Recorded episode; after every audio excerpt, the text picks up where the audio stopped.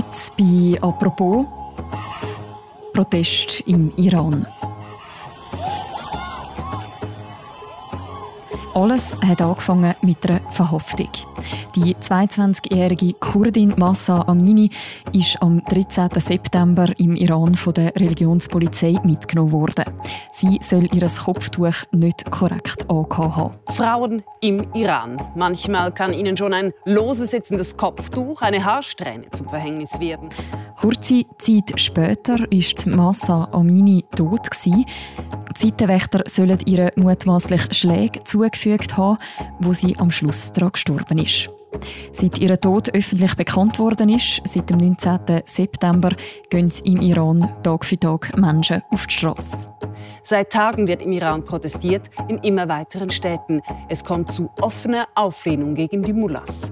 Inzwischen stellen die Demonstrierenden das ganze System der Islamischen Republik Iran in Frage. Der Name und das Gesicht der jungen Frau sind im Iran zu einem Symbol geworden. Frauen verbrennen ihre Kopftücher unter frenetischem Jubel von Iranerinnen und Iranern, die die Unterdrückung des Regimes nun seit 43 Jahren leid sind werden die Unruhe das Land verändern? Und warum ist gerade der Tod von einer jungen Frau zum Auslöser von diesen geworden?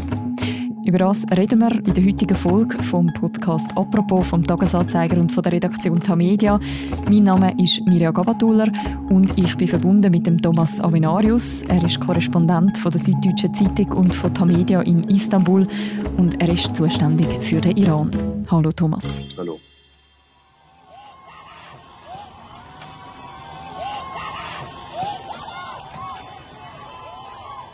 Thomas, seit dem Tod von dieser jungen Frau gehen Menschen im Iran auf die Straße, schon seit zehn Tagen. Wie ist die Lage im Iran aktuell? Wie stark halten die Proteste noch an? Ja, das Erstaunliche an diesen Protesten ist, dass sie anhalten, obwohl sie mit großer Gewalt äh, unterdrückt zu werden versuchen.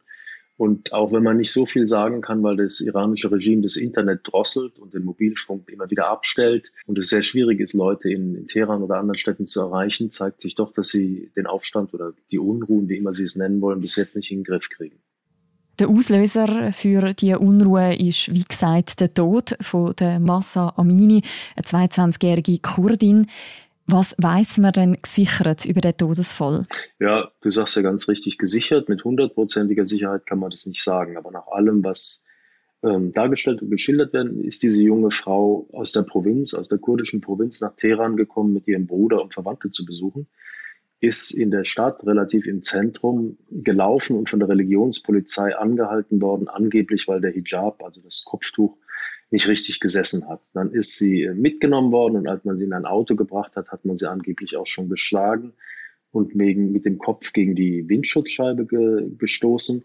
Und dann später gibt es eine Videoaufnahme aus dieser Polizeistation, wo man sieht, wie eine junge Frau zusammenbricht, die im Gespräch mit mhm. den Polizisten irgendwas diskutiert und plötzlich umfällt.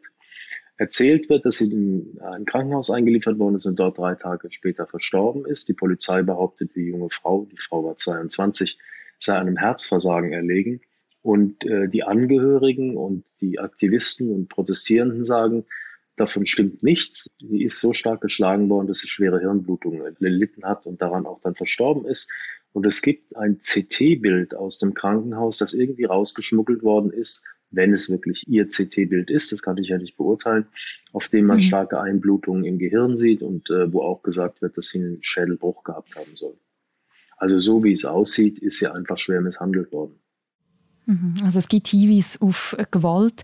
Jetzt hat ja der Tod eine ziemliche Sprengkraft entwickelt, kann man sagen, und die Proteste eben ausgelöst. Wieso ist gerade das Ereignis jetzt zu dem Auslöser geworden? Naja, man muss sich ja das System der Islamischen Republik oder die Zustände im Iran immer so wie ein Druckkessel vorstellen. Den Leuten geht es wirtschaftlich schlecht, die haben keine Freiheiten.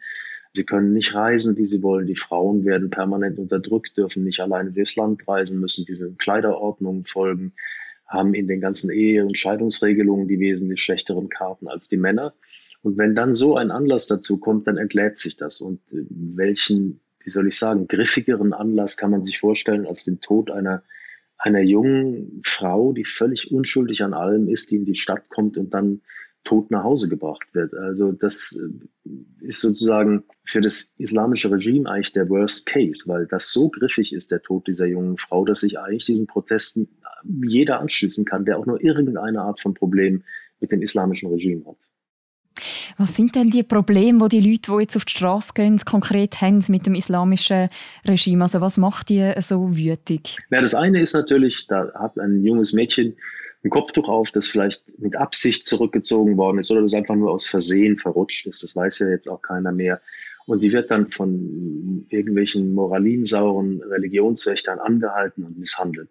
Da würde jeder andere auch zornig werden. Aber natürlich gleichzeitig leben die Menschen in wirtschaftlich extrem schwierigen Verhältnissen mit einer hohen Inflation durch die internationalen Sanktionen, die ja seit Jahrzehnten laufen und durch die fahrlässige Atompolitik des Regimes noch verstärkt worden sind, mangelt es an allem, oft an Arznei, an Krankenhausausrüstung, am täglichen Leben und gleichzeitig ist Iran ein Land mit einer hochgebildeten Bevölkerung, also erstmal mit einer sehr jungen Bevölkerung. Der junge Bevölkerungsanteil ist extrem hoch im Iran. Zweitens mit einer extrem gebildeten Bevölkerung. Und bei den Gebildeten und Studierten ist vor allem der Frauenanteil extrem hoch. Im Iran haben, glaube ich, 60 Prozent der Frauen studiert oder der jungen Frauen studiert. Und das ist natürlich äh, als Auslöser für Proteste nochmal ein zusätzlicher Faktor, weil diese Leute natürlich nicht nur wegen der Erhöhung der Benzinpreise auf die Straße gehen, sondern nach ihren selbstverständlichen Menschenrechten und Freiheiten fragen. Das ist die, die Freiheit, das Land zu verlassen und zu kommen und zu gehen, wann ich möchte, als Frau durchs Land zu reisen, ohne eine Genehmigung oder einen Freibrief meines Ehemanns zu haben, die gleichen Erbverhältnisse zu haben und, und, und, vor allem meine Meinung äußern zu können. Und das können sie an Iran. Es gibt keine freien Zeitungen, es gibt keine freie Presse, es gibt keine Medienvielfalt, es gibt nichts. Alles wird von einem immer verzopfteren und immer älter werdenden theokratischen System überlagert, das in 40 Jahren keine Lösung für die Probleme dieses Landes gefunden hat. Mhm. Du hast vorher gesagt, quasi jeder und jede kann sich mit dem ein Stück weit auch identifizieren oder sich diesen Protest anschliessen.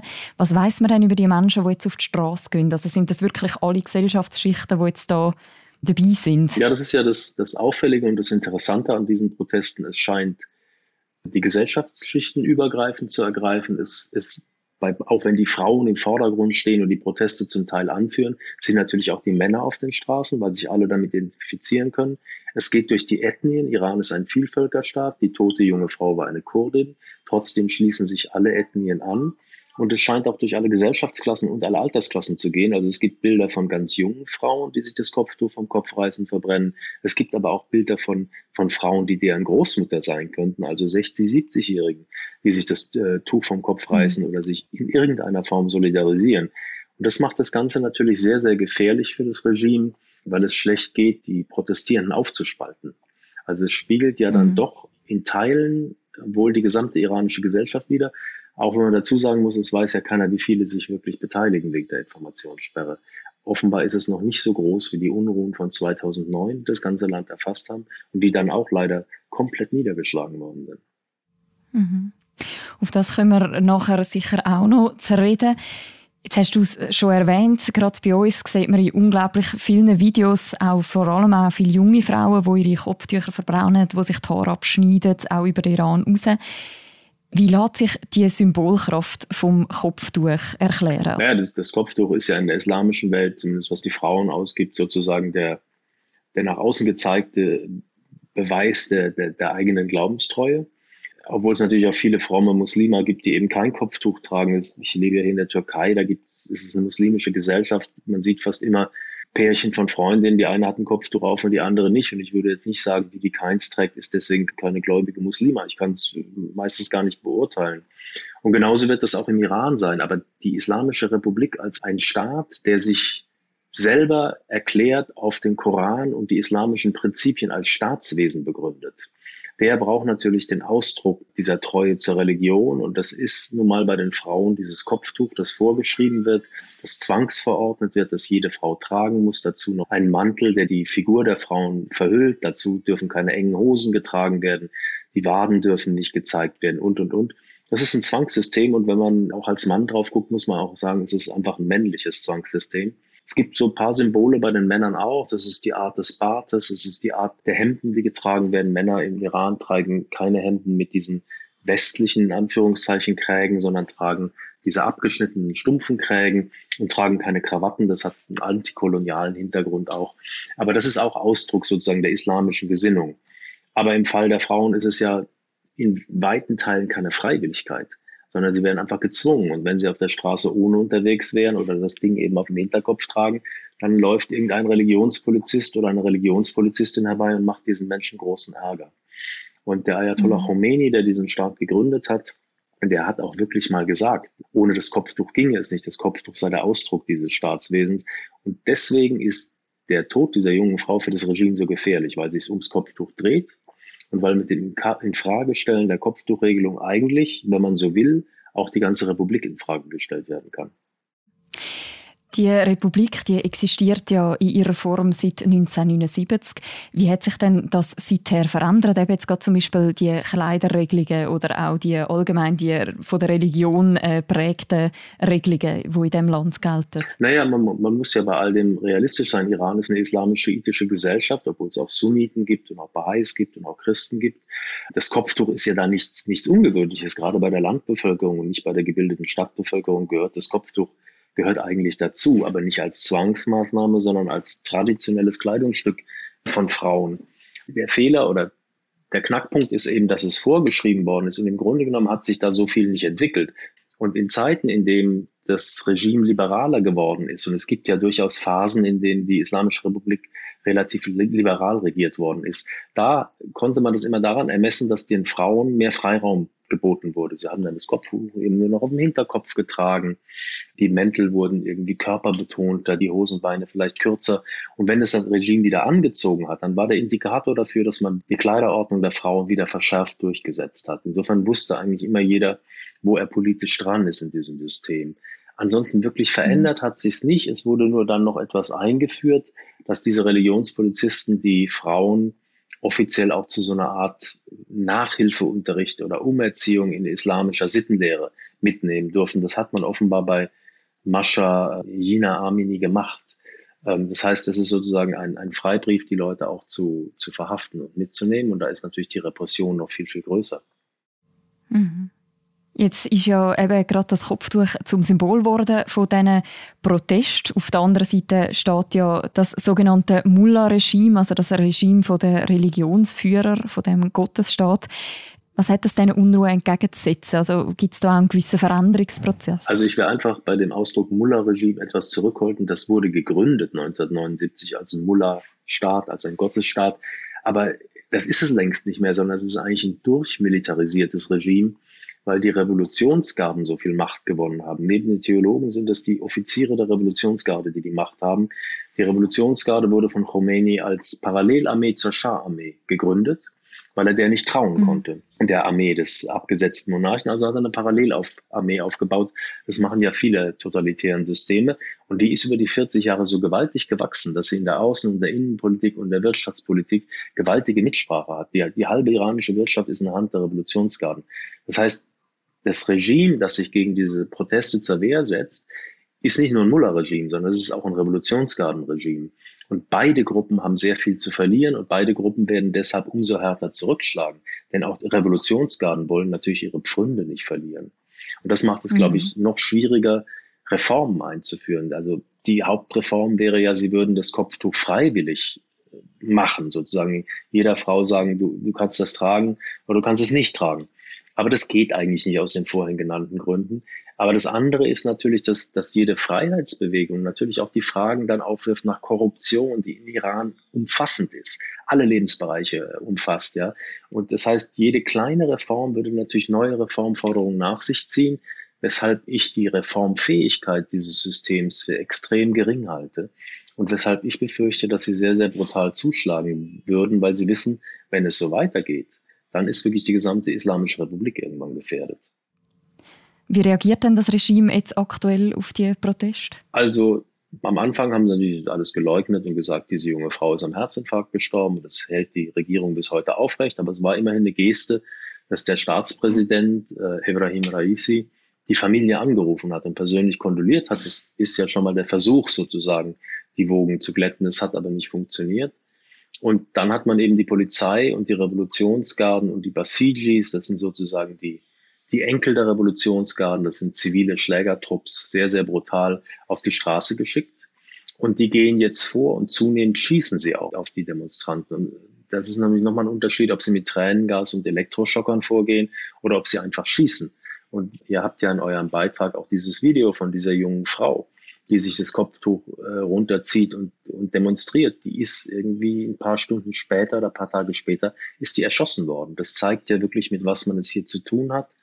Offiziell sind 70 Menschen bis jetzt ungefähr gestorben, aber ich persönlich würde mal meinen, wahrscheinlich sind es mehr weil ja sozusagen mhm. der Informationsfluss so unregelmäßig ist und äh, der Staat so vieles zurückhalten kann. Und das zweite Interessante an dem Punkt der Gewalt ist aber, dass auch schon Sicherheitskräfte gestorben sind. Das heißt, diese Demonstrationen, die sind auch von Seiten der Demonstranten und Protestieren viel, viel entschlossener und auch brutaler. Diese jungen Leute, das sagen ganz viele ältere Iraner, die haben vor nichts mehr Angst. Die sind in diesem mhm. System aufgewachsen, die haben die Brutalität gesehen und kennengelernt und die pfeifen drauf und die wehren sich. Und äh, deswegen sind offenbar schon eine Handvoll oder mehr Sicherheitskräfte auch getötet worden. Und es gibt Videos, wo die Menschen dann, wenn sie eines Polizisten habhaft werden, den richtig brutal zusammenschlagen und wahrscheinlich auch töten würden, wenn niemand einschreitet. Und das zeigt eigentlich auch, welches, welches gefährliche Potenzial für beide Seiten in diesen Unruhen befürchtet werden muss. Du hast es vorher schon mal erwähnt, es ist ja nicht die erste Protestbewegung, die es gibt im Iran. Du hast zum Beispiel 2009 erwähnt. Sind denn die Proteste, die man aktuell sieht, jetzt mal aus heutiger Sicht beurteilt, größer und bedeutender als bisherige Protestbewegungen? Also das kann man schlecht sagen. So groß wie 2009 sind sie nach Meinung von Leuten, die in Iran leben und Zugang haben, nicht. Aber das Entscheidende ist ja nicht nur die Zahl der Menschen, die teilnimmt, die Zahl der Menschen ist das eine. Das andere ist, ob diese Menschen Führungsfiguren oder Führungsgruppen finden. Und die Proteste von 2009, die fanden nach einer manipulierten Wahl statt und hatten eindeutige Führungsfiguren, nämlich einen Präsidentschaftskarten und einen hohen Geistlichen, die beide unter Hausarrest gestellt wurden, Karubi und den damaligen Präsidentschaftskandidaten. Und das ist jetzt der Unterschied. Bis jetzt kann man noch gar keine Führungsfigur erkennen. Und die Frage ist, ob das mhm. den Widerstand leichter und effektiver macht, in kleinen Gruppen, in Netzwerken zu handeln, oder ob es ihn schwächt, weil man kein gemeinsames Ziel formulieren kann. Ich fand es sehr interessant, dass heute die Tochter eines früheren Präsidenten festgenommen wurde, die Tochter von Präsident Rafsanjani, der längst verstorben ist, weil sie sich auf die Seite der Protestierenden gestellt hat. Und diese Frau ist eine erklärte Anhängerin des Systems gewesen im Grundsatz. Sie hat nur immer die Verfehlungen kritisiert, aber die trägt selbst Kopftuch und die ist die Tochter eines der Gründer dieses Staates. Und wenn solche Leute dann die Seite wechseln und sich auf die Seite der Protestierenden stellen, dann kann man sich zumindest mittelfristig vorstellen, dass sich Führungsfiguren finden lassen. Und dann wird es fürs Regime natürlich noch viel, viel schwieriger werden. Auf der anderen mhm. Seite muss man dazu sagen, das islamische Regime hat es geschafft, sämtliche Parteien und sämtliche Andersdenken entweder einzusperren oder zu töten oder aus dem Land zu treiben, dass noch nicht so ganz klar ist, wo diese Führungsfiguren herkommen sollen. Aber unter diesen jungen Menschen, wer weiß das, was es dafür für geeignete Führungspersönlichkeiten gibt. Das kann ja keiner von außen beurteilen. Mhm. Also wenn ich dir zulasse, habe ich durchaus das Gefühl, das ist schon so, dass die Unruhe das Potenzial haben, dem Regime auch gefährlich zu werden. Ja, also ich, ich würde mich weder auf das eine noch aufs andere festlegen, aber ich glaube, in einem Land, das so erstarrt ist als Regierungssystem und dem die Verfehlungen so offensichtlich sind, kann jeder Protest die Grundsatzfrage stellen, ob es dieses Regime noch sozusagen kann oder nicht. Und ich fand es ganz interessant, die, ich hatte ja gesagt, die junge Frau ist eine Kurdin und die Armee oder die Revolutionsgarden hat jetzt begonnen, in angrenzenden Teil von Irak, wo Kurden leben, Stellungen kurdischer Gruppen zu beschießen. Das heißt, man versucht offenbar jetzt auch Feinde außen zu finden. Das Regime sagt die ganze Zeit schon, das sind alles Unterwanderungsbewegungen der USA und Europas, die hetzen die Leute auf, das ist alles von außen gesteuert. Und jetzt geht man auch nach irakisch-Kurdistan und greift dort an und schießt Raketen, weil man den Feind außen braucht, um sozusagen innen härter vorgehen zu können und mit dem Finger gleichzeitig auf den angeblichen Feind jenseits der Grenze weisen zu können. Das zeigt in meinen Augen aber auch, dass das Regime das Ganze sehr, sehr ernst nimmt, denn sonst hätte es das ja wahrscheinlich nicht nötig. Hm. Danke vielmals, Thomas, für die Einschätzungen aus Istanbul. Dankeschön. Das war es, die heutige Folge von unserem Podcast «Apropos» vom täglichen Podcast vom Tagesanzeiger und von der Redaktion Tamedia. Wenn euch der Podcast gefällt, dann haben wir auch noch ein kleines Spezialangebot für euch. Ihr könnt nämlich den Tagi auch drei Monate kostenlos lesen. Das könnt ihr, indem ihr auf tagiabo.ch geht und dort dann den Promocode «Apropos» mit grossem angeschrieben eingebt. Und mit dem könnt ihr dann natürlich auch gerade noch Berichterstattung rund um die Proteste im Iran nachlesen. Wir verlinken auch noch verschiedene Beiträge im Beschreibung zu deren Episode und auch das erwähnte Video von dieser jungen Frau. Und wenn euch das Thema noch weitergehend interessiert, dann kann ich euch auch noch den Podcast Tagesanzeigerin empfehlen, wo heute Abend rauskommt, wo Anne Kosman und Priska Amstutz die Proteste im Iran auch nochmal diskutieren. Das war die heutige Folge von «Apropos». Wir hören uns morgen wieder. Bis dann, macht's gut. Ciao miteinander.